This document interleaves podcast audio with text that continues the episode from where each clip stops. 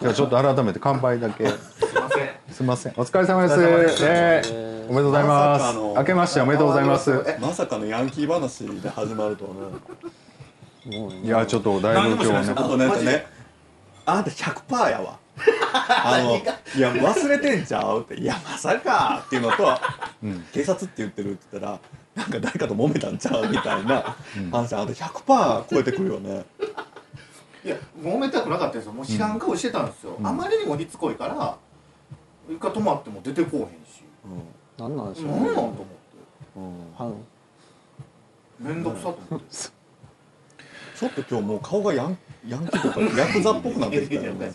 いや多分だから警察呼ばれてまずい思ったんでしょうね。えほんで結局警察に行ったの？いや警察がバー来てそのまで逃げよったから、あそれキャンディーちゃんが読んだの？読んだんですよ。面倒くさいから警察呼んでなんかめっちゃ煽られててでも止まっても車から出てこないからなんか怪しいんですって言ってたら僕が電話して気づいたんですよね、でバーッと行こうとするからバーッと僕もちょっと追いかけますわやったらもう追いかけんとってみたいなそこ追ってみたいな言われて僕一人だけなんか聞かれてほんでナンバーとか覚えてた一応ナンバー。ああほんならまあまあそれで。まあどうします？って言われて、あのそのナンバーの人どうします？って言われたから注意しといてくださいって言って帰って帰ってきましたいやーでもひ引くねこの寒い夜に。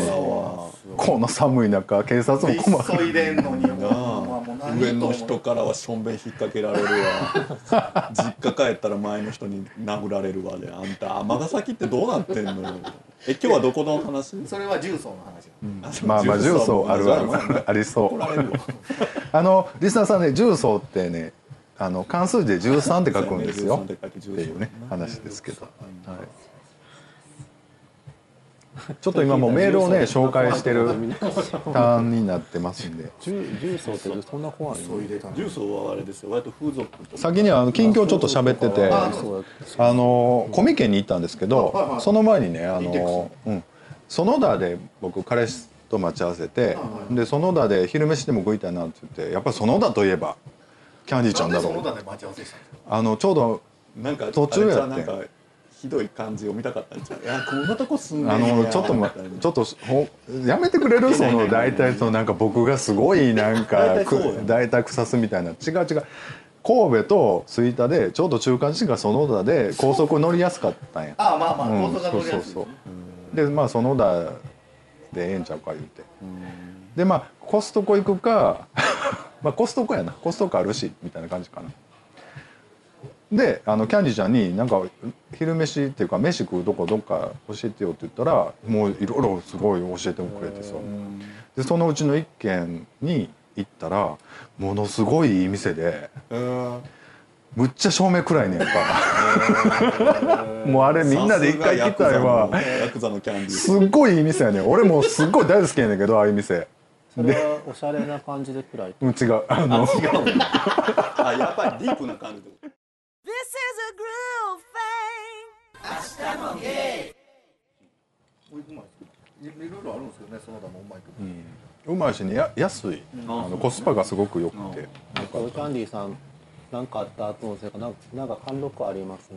顔に貫禄があるちょちょっとなんか黒前より黒っぽい感じの。なんかあのパンチパーマのキツネやもんメロットがね。一番甘いじゃない。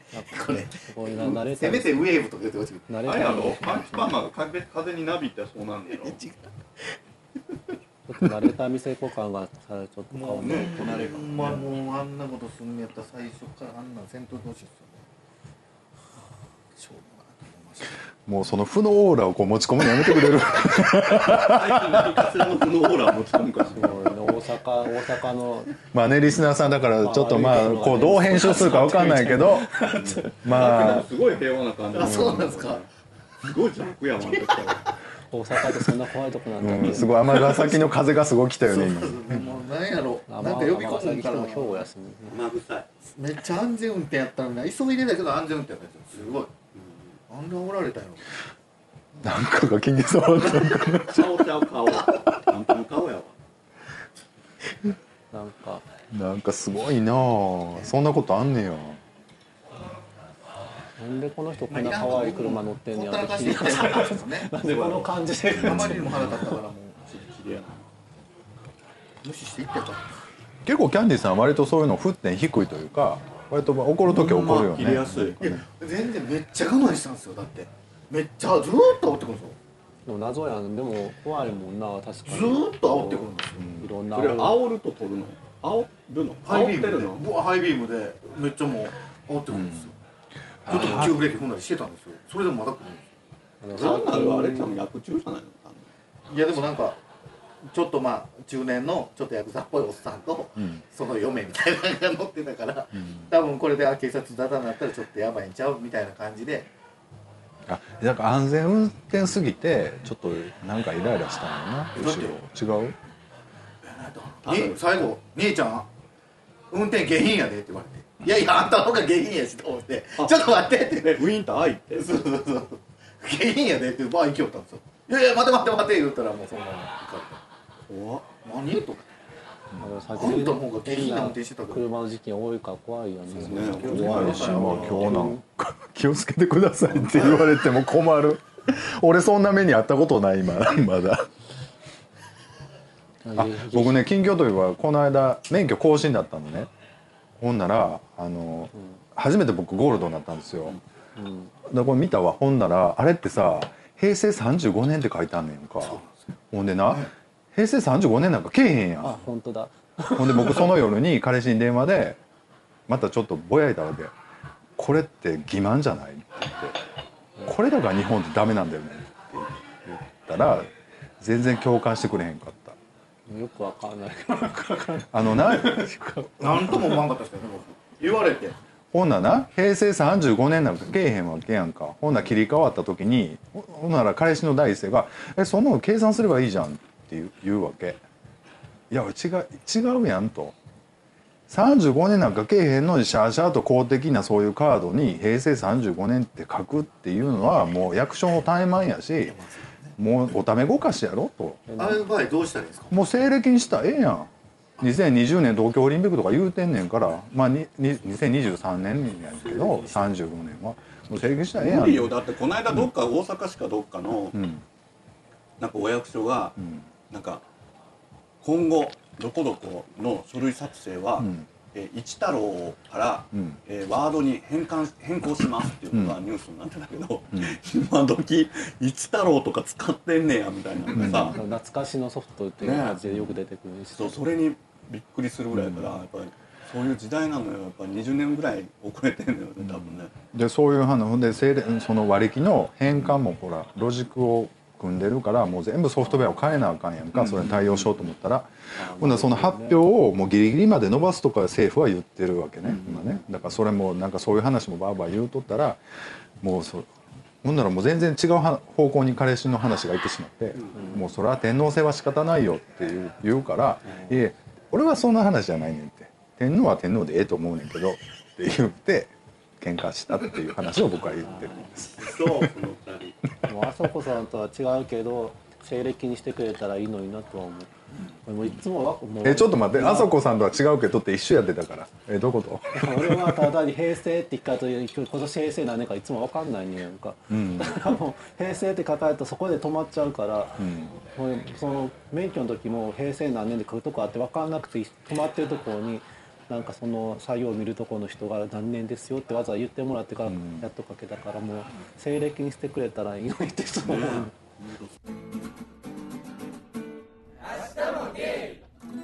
メールをいただいてます、はいい、いでしょうか18年の抱負ということで12月25日にいただいてます皆さんこんにちはゴンスケですこんにちはこんにちはん何こんにちはこれ18年一発目やったっけっていう話あ一発目です。だからだからほら17年やのに明けまして18年の年明けみたいな乾杯みたいなこと。したやんかそれいるって言ったやつよ。あ30それのこの矛盾が今出てきてるわ矛盾っていつもこの番組矛盾やんか。で変。年明け乾杯言うてんのにえ僕12月に送ったやつ読まれてないやんみたいなのが2月に配信されて。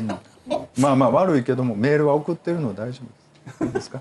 皆さんこんにちはゴンスケです。こんにちは。年末年始は12月30日まで仕事ですごいな。仕事始めは1月1日となりました。という休みがないということで、ね、遠出をしようと考えていたのですが全部中止。お正月は初詣にも行けなくなりました。貧乏暇なしですえー今年は彼氏と一緒に暮らすためお金を多少は貯めたいのとマンションを探すのが大きなテーマにしています。皆さんは2018年はどんな年にしたいですか？では今年も楽しい配信を楽しみにしています。ということでゴンスケさんいただきました、はい。えボスケさん一緒に住んでるんじゃないんですかいやまあ今はまあえーどうなんだろうな。あ新しいうんマンションそうかな。買うっていう買おうかなと思うもうがっつりもうそのいろんな意味でうん。一緒にしようっていうことかな、世帯を一緒にしたいってことかな、ね年末年始、うん、18年誰からいきましょう？じゃあ今日トラブル続きのキャンディさんかヤらクザのキャンディ18年今年。もう2月8日ですけども。えーっとねどうでしょう。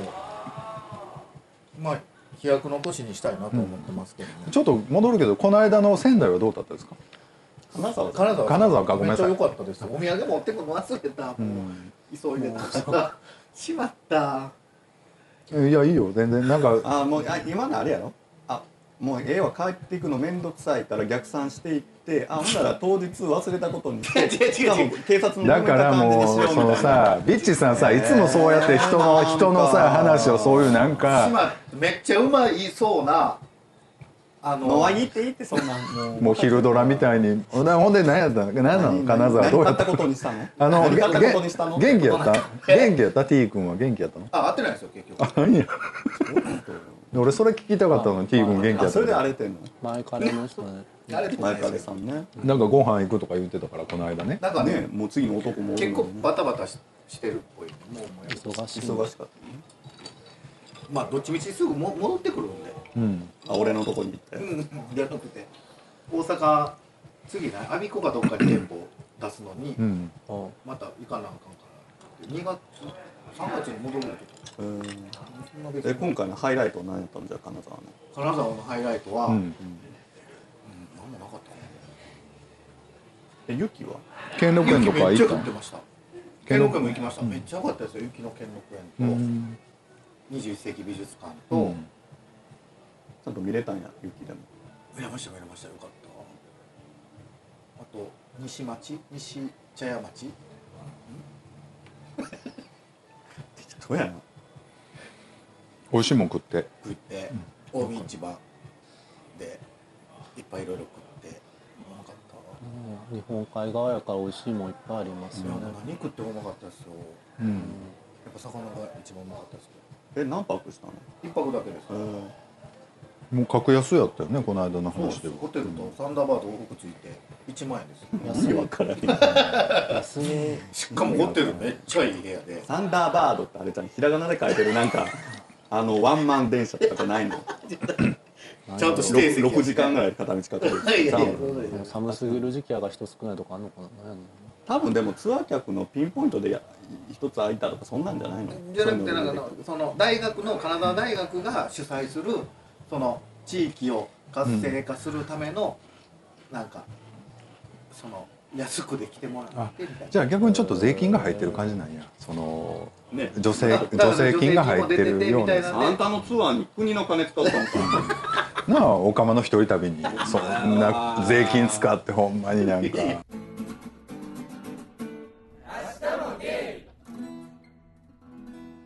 じゃあ今年ははい。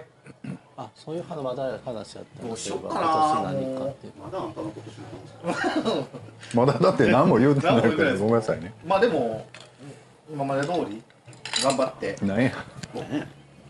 恋愛恋愛。リスナーさん聞きたいの恋そう愛よまあぼちぼちかな。去年がぼちぼち弾けたみたいな言い方するもうすぐ200回なんですよ去年あの僕々。ね。はいはい。去年に言ったじゃないですか、うん。発展場とあ行くって、いうん。けませんでした。あ、うん、知ってる。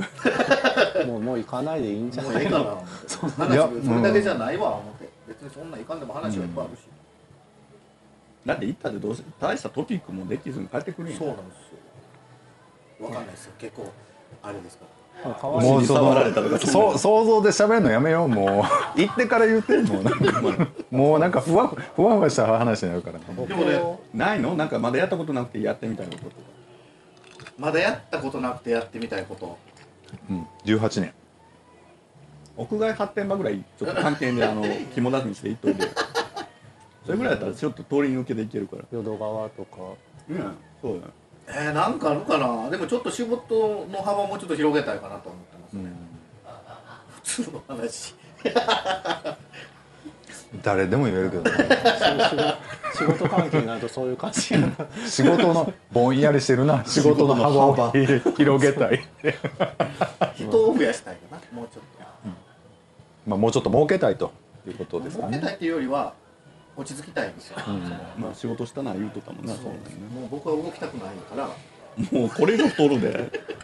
あともう適当にやって飲み食いできるお金だけもらえたらそれでいいか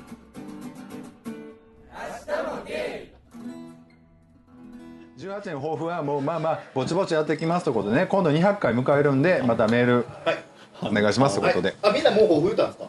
言ってないないないもうない。えっとメールをあんたで懲りたわメールをいただいてます。パートナー解消ということでね12月28日にいただいてます。皆さんおはようございます。ゴンスケです。東京の同性パートナー制で区に登録をした女性同性愛者のカップルがパートナーを解消したニュースを目にしました、えっと、これあの前にちょっとあの言った、うん。もう別れましたっていうのが正式にも解消しましたという話かな、昔ちらっとテレビに見た記憶があります。ゲイカップルから精子の提供を受けて子供を産みたいって言った人たちじゃないかな。このパートナー解消の前にも別の女性カップルが別れたという報道もありました。あこれ違う人か。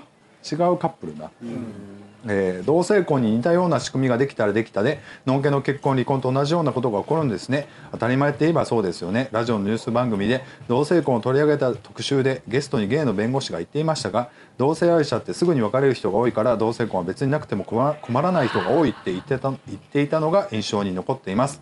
これはこれで間違っていないと僕は思いました。最近新たに同性パートナー性を認めた自治体ができたと聞かなくなりましたが皆さんはどう感じていますか？ではまとめるします。ということでゴンスケさんからいただいてます。まあこのパートナー問題ですけどね。えっとまあちょっとブームはちょっと落ち着いた。ブームといったら変やけどね。このそのなんか LGBT でワイワイっていうのはちょっと落ち着いてここからどうしていこうかみたいなことにフェーズになってるのかなっていうふうには僕個人的には思いますけども、なんかねあんまり行政の現場とかでもねあんまり空単位とかでねあんまり LGBT ってうん。大阪市内とかでもあんまりどこも出てないんでうん。まあなんか西淀川区とかは割となんでしょう区のポーズとしてこういうのを掲げようみたいな、まあ、区長とかが推したからうん。割とそれは形になったんだけど、なんか他のところはあんまり政策みたいな感じでその LGBT の問題をある程度もうちょっとやりましょうみたいなのがあんまりこう上からも降りてきてない感じなんかなっていうのは、あだからもう区とか単位でなんかこう割とこう東京とかのニュース見て、ううんちはこんもうやろうぜみたいに言ったとこがこうちょっとそれこそ本当ブーム的にうん。やっただけで、うん。なんか底上げされてる感じはないよね。まあでも20 2018年というかまあオリンピックね。あと2年後というかまでどんな感じになっていくのかなみたいなことをねちょっと喋ろうかなみたいなことかな。じゃあパートナー東京とかだからもうちょっと局地的にす進むと思いますよね。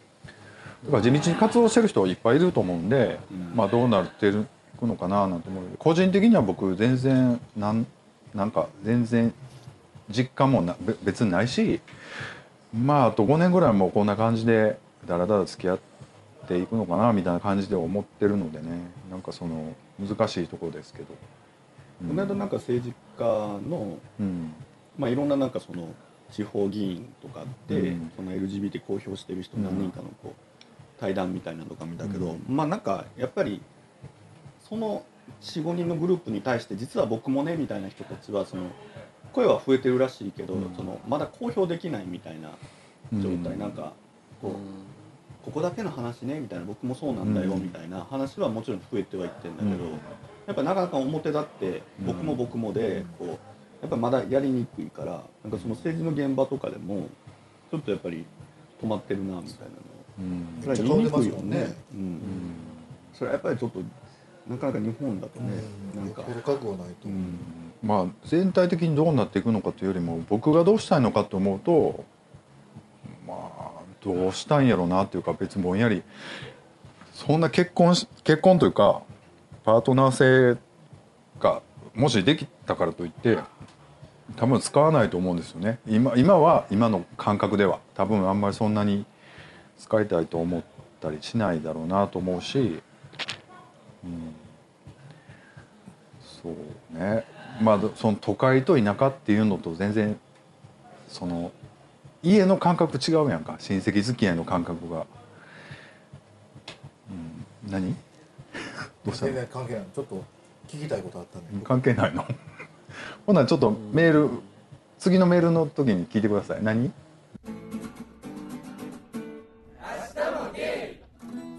メールをいただいてます、はい。背景とかね。背景。1月7日におやっと年年 年が明けました。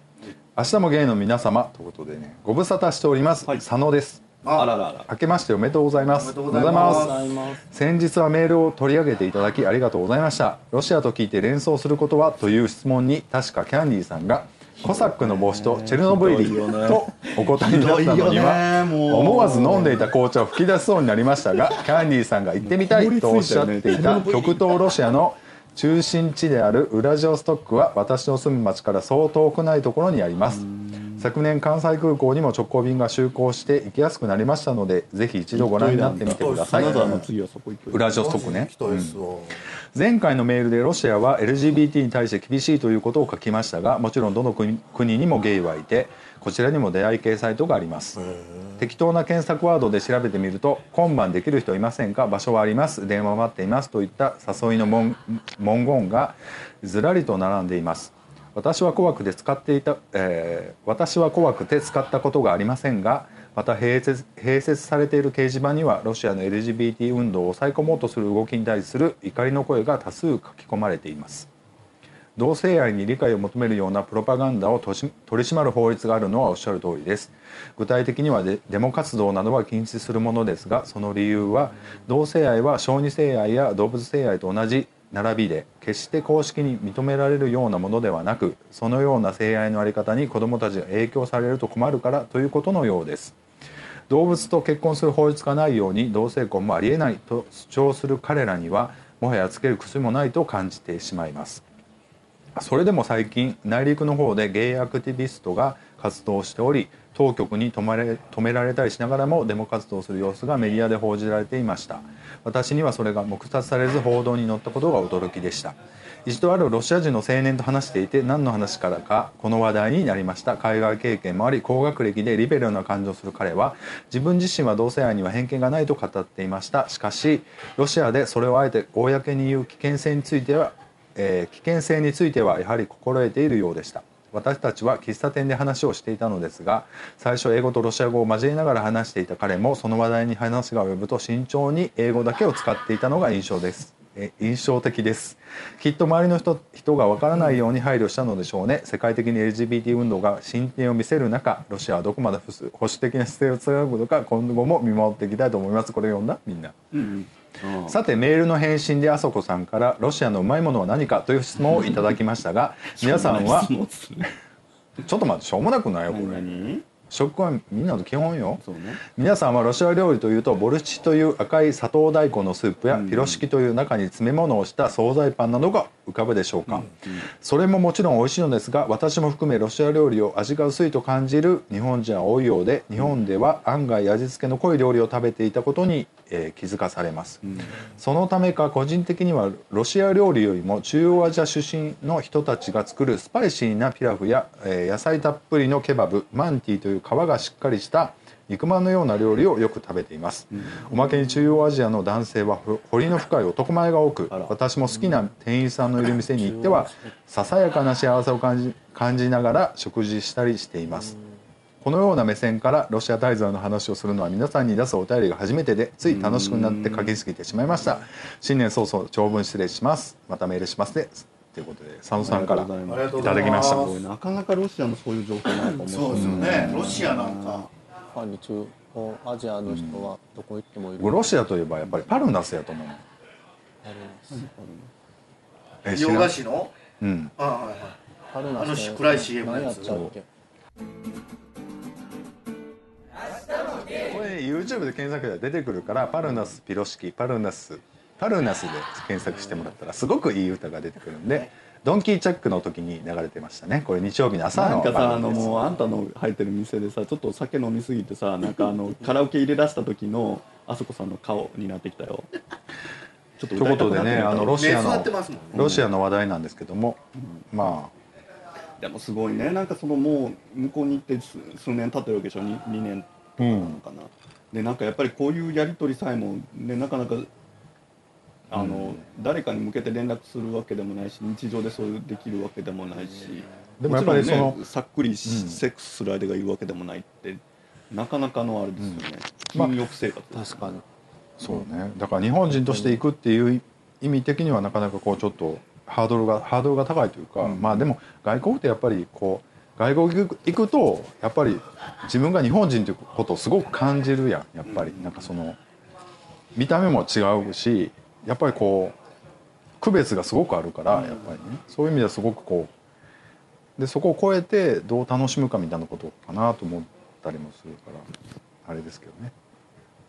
特にこう西洋圏というかねあのヨーロッパとか行くとねだって国の壁越えた上にセクシャリティの壁も越えないといけないし、であの東洋人と西洋人っていうのもすごい壁がすごくあるからやっねぱり台湾とかあのアジア圏で遊ぶのとまたちょっと違う、あのね、しかも社会主バリアが義だしね。うん。そうね。だからその辺は実際生活でどこまで感じるかっていうのはよくわかんないよねやっぱりね。どうどうなんでしょうね。うん行ってみたいですねウラジオストク。ね。うん。行きたいですね。でも僕ほんまに海外行くならどっか連れてってくれるって言われたら連れてってくれとお前が行けや。いやもしねどっか連れてってあげる好きなとこ選んでって言われたらロシアかアラスカ。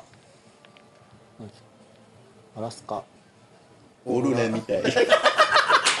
あんたさロシアといえば えっとコサックダンスとチェルノブイリ。あの帽子とあとチェルノブイリ。みたいなえ？そうさ全部が安直やな。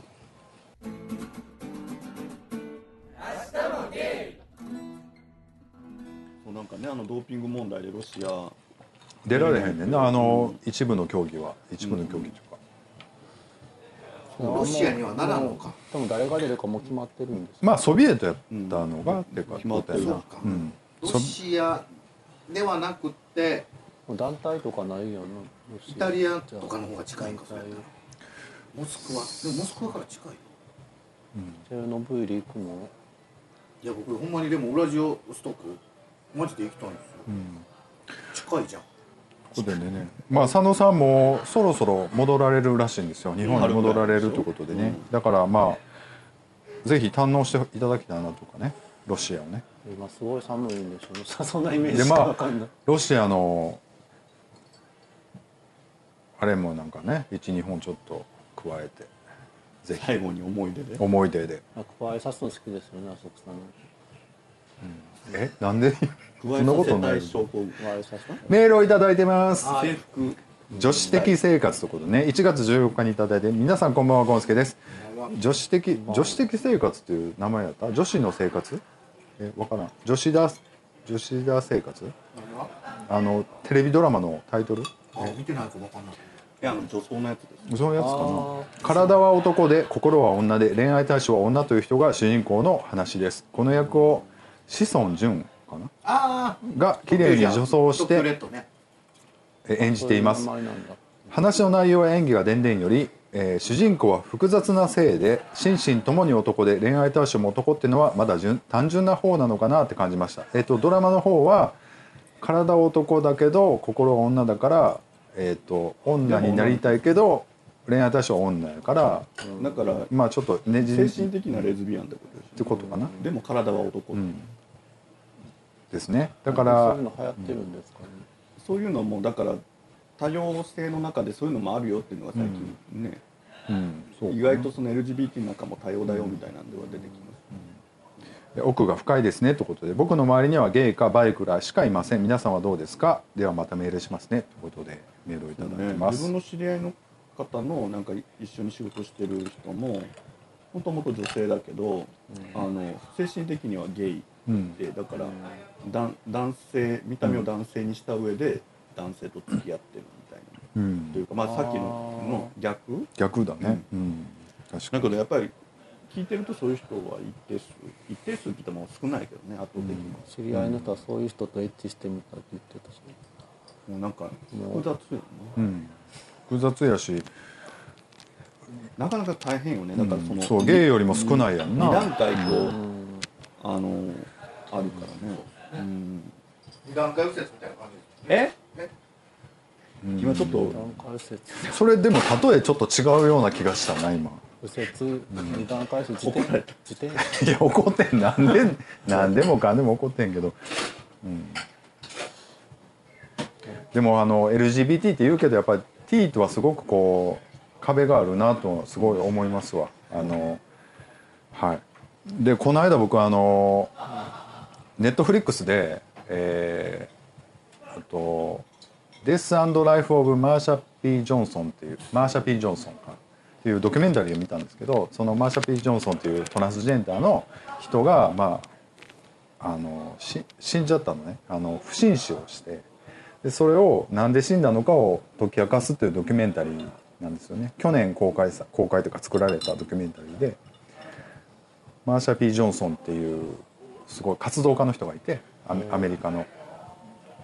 でそれを見ててやっぱりこうゲイの中でもトランスは別だっていう排除しようとする人っていうか、まあ、あんまり関係ないやんって一緒に活動する意味あんまなくないみたいな人もおればやっぱりこうみんな LGBT というかマイノリティで集まって社会を変えていこうという人もいればやっぱりそれはアメリカでもすごくこう葛藤があったなとか、それを思見ながら思ったんですけど。まあ言ったらその性の辞任からしたら逆だもんね。なんかゲイはまあ同性愛やけど、うん。まあ、トランスジェンダーは異性愛じゃないですか、でも体がと精神がこう逆転してるやから、うん。ででこのちょっと精神的なところの部分ではまあ話まあなんかまあ違うもんね、まあそもそもね。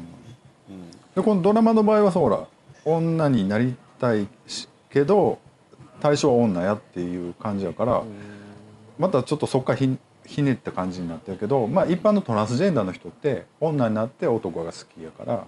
だからゲイとはなんかすごくこうやっぱりちょっと超えられないこう理解できないというか、うん。まあ、壁が。昔で言うとねあのニューハーフって言われ方の人たちが多いわけじゃないですか、今で言うとだからカバちゃんとかをゲイの人が見て共感するかって言ったらやっぱちょっとまた違うものの対象を見てるよね。うん。うんなかなかそこを理解は難しいかな、理解できないっていうことを理解できるぐらいな感じやもんな。だから共感はしないけど、まあでも存在としてはそうなんだろうけど、そうそうそう。あそうそう分かるっていうのとはまた違う、ううん。んだからそれが LGBT で同じカテゴリーでっうんていうことに対してはうーんどうなんだろうみたいな、うん。同じ同性愛でもやっぱレズビアンとゲイっていうだけでも違ったりするね。男女差があるだけ。でどうなんうん多分ねでもその個人個人対個人になったら全然話あったりとかそれはそうやと思うんやんか。そのあ会う人もおれば会わへん人もおると思うねんやトランストランスの人っていうかでもなんか大きいくくりでこう理屈っぽく考えちゃうとやっぱりなんかちょっとちゃうんかなと思ったりはすするからその辺がこう話をややこしくしちゃうというね、なんかかあんまり枠で捉えるよりはやっぱり人間と人間としてみたいなことでやらないとなかなか理解するそう。だからやっぱり人と会ってというか個人個人でやっていく感じなのかなと思いますけども。うん。メールをいただいてます、はい。はいありがとうございま連載ゲー漫画ということでね。す、はい、1月8日にいただいて皆さんこんばんは。ゴンスケです。こんばんは。こんばんはこんばんはゲー雑誌で連載されていた漫画がコミック化されたものを読みました。ゲー雑誌は今は買っていないし昔は不定期に購入していたので連載漫画は内容がよくわからないまま進んで、えー知らないうちに最終回になっていることばかりで全話を読んだことはないと思います。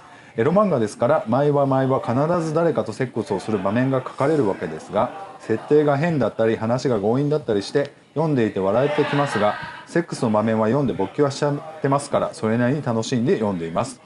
最近は登場人物が人間ではなく擬人化された動物の漫画をよく見かけます。流行っているのでしょうか。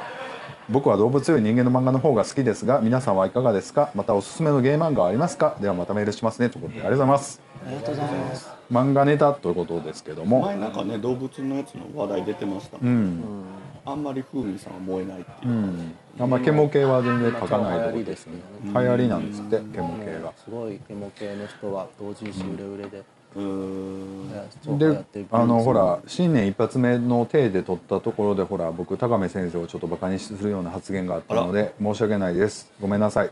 ということでゲーム漫画についてじゃあキャンディーさんから。寝てた。青のフラッグについてちょっと喋ってもらっていいですか？青のフラッグね。まあ言うてはったじゃないですか。あのあそこさんが。ではい。ちょっと気になって本屋さん行ったらあって、はい。まあ見たんですけど面白いです。ねそれだけ。なんて言ったらいいんやろなんかでもまだ4巻までなんですけど、うん。何も始まってないんですよ。4そうそう巻なのにいや3巻じゃない？四巻。4巻まで出てるもん。あそうか。そうなのよえまだ始まってないって巻まで。まだ序章って感じなの？序章って感じですね。だからうん確信はまだって感じなのかな。僕は3巻までしか読んでないんでその進学どうのこうののところまでしか読んでないですけど。なんか両思いになったかなみたいな感じ。あの男と女やろ、うん。でもまだちょっとすれ違ってるよみたいな。何の話か分からんわ。な読んでなかったらな。まあいろいろみいろんな人が絡んでくるんですけど。誰に一番共感しました？あの登場人物で共感とかない？あんまり、共感っていうことはないですけど、うん、誰を一番応援したいですか？やっぱ主人公のあの男の子じゃなくて？あのモテ筋の男のあ子じゃなくて？ああ主人の？ことを思ってる？あ人無理やろうなとは思いますけど、ね。うん。なんとなく。誰に共感します？あのレズじゃない？レズビアンじゃない？やっぱり。あでも俺は主人主人公。あ主人公。ああやっぱ主人公なんかああいうモテスイの子に対してちょっと妬む気持ちとかすごい。そうやんな。あやっぱりああいうのが出てくる前なんかみんなみんななんか人のために頑張るみたいな内容やったから、なんかあみんなすごいなみたいな。なん。か、すごい面白いけどなんかちょっと自分責められてるような気分になる感じだってああいうとこ出てくるとあ一応そういうとこもよ変えてくれんねんなと思って、なん。かあれがだからジャンプでやってるのがすごいなと思います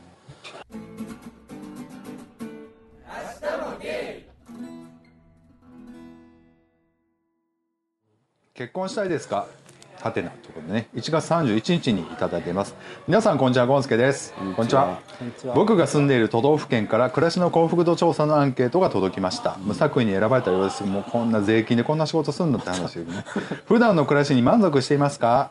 えー住民の幸福度を上げるために都道府県レベルで取り組んでいる政策は、えー施策はどう感じていますか？などのテーマの質問に答えていきます。いいくつもの質問の中に結婚したいですか？子育てのことを考えた時に不安や心配なことはありますか？というものがあります。彼氏と結婚したいと考えていますが同性愛者だから結婚はできません。この旨を答える選択肢がありません。僕個人としては質問や選択肢に LGBT に特に配慮してもらわなくても構わないと思うのでどうのこうのという気はありませんが真面目に答えるべきかいい加減に答えておこうか躊躇してしまいました。皆さんなら何と答えますか？適当に答えておきますか？ではまたメールしますね。ということでね。がとうございます。ありがとうございます。まあ、こういうアンケート来るとどうしますかみたいな。まあ大体配慮は配慮はないというかまああったからって真面目に答えれるのかって言ったらそこもちょっと疑問ですけどね。例えば「あなたどうあなたの恋愛対象は男ですか女ですか?」とか言われてもな困るけど。物質系な感じでうん。何に使われんねやろとか思ってしまうからな、まあこういうのをアンケートを取ってこう予算をどこにつけるかとかいうところにまあ見え見えやけどな。あの少子少子化対策の材料としてこうなんかこう、あの。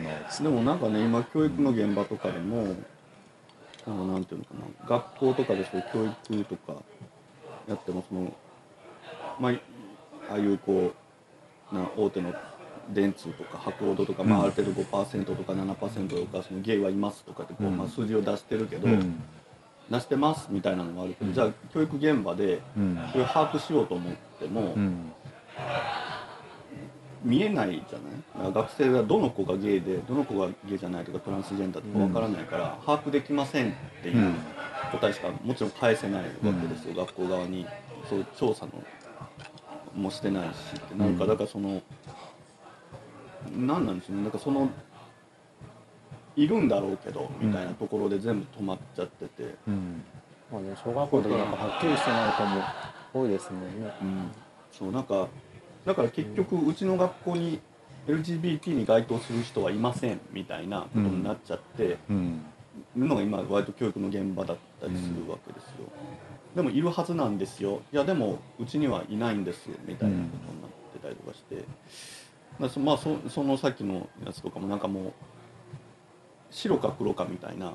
うん。結婚なまあ結婚することしないこと子供を作る作らないともう幸福度みたいなのがこうなんかこううん。みたいになってたりとかしてなんか結婚のあり方とか結婚することで不幸になる人もいっぱいいるわけじゃない。例えばゲイの人でもクローゼットでなんか表向けのセクシャリティが言えないまま結婚せざるを得なくってして不幸になるとか、うん。結婚したけど結局子供はできないけどとかっていうのがどうなのかとかももう分かりようもないし、なんかもうちょっとなんかあれやわな配慮というよりはなんかそこがもっとこう複雑なもんなんだよみたいなことをやらないとなんか単純な昔ながらのその幸福論みたいなことでアンケート作ったって今の日本じゃ無理かなと思って、ね、正確なことは把握できないなと思うねあんまりそうね。なんかまあ30年前ぐらいのなんか内容でアンケート取ってるような感じがするよね。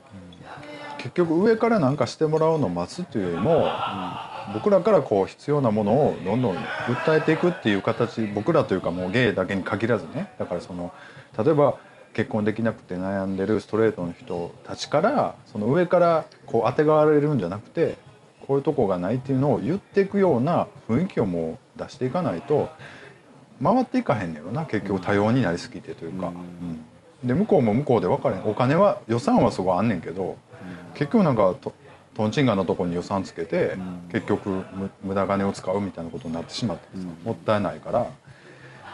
っていうことなのかなと思うから、なんかね自分が今しようとしてて一番なんてもどかしいのは、ん。やっぱ自分はまだやっぱりその表向き公にやっぱりカミングアウトするのはなかなか難しい、難しいっていうのはむ難しくはないんだけどただ踏ん切りがついてないだけなんだけど、うん。してないっていう状況の中だと、うん。そのなんていうの一般的にはまあストレート男性でも結婚してない子供もいないみたいな人がうん。いろいろやってるって言ってても、なんか本当の本質的に自分が伝えたいことが仕事上伝えられないっていうか、うん。まあ、世の中多様で生き方も働き方もこんなに多様なんですよっていうことをこううん。言う仕事をしてる割に、うん。結局自分がの一番のルーツのなぜ今こういうふうに思ってこうやってるかのその根っこの部分を隠しながらうん。それを伝えないといけないことのもどかしさっていうか、何に対してもちょっとずつ嘘つかなきゃいけないっていううん。もどかしさみたいなのすごい感じるうん。のがなんか嫌だなと思って。うん。なんかこれ以上そういう仕事するんだったらやっぱりどっかでやっぱりちゃんと公表し表立ったにしないと、ん。なんか本当に言いたいこと伝わらへんのかなみたいなことはすごい思うんですけど。ね、うん。うだってあんたは結婚もしないし子供いないしさ言ったら世間的には不幸じゃないみたいにうん思われるのも嫌じゃないですか。いや別にプライベート6年付き合ってる人がいてすごく幸せで、うん。周りにはゲイのコミュニティがあって全国に数百人とかっていう友人がいてすごく幸せですとかっていうのはひた隠しにしないといけない、うん。そのそこで感じてる幸福をないものとして、うん。一般の人から見てるなんかこうストレートの男性としてはなんかちょっと足りてない人が、うん。なんか一生懸命言ってるみたいなのって、うん。なんかちょっと自分でも滑稽だなみたいな。うん。思うんですよね、なんかそれがねなかなかカミングアウトしてそういうことが言える環境ないなみたいなうん。のもどかしいですけどね。うん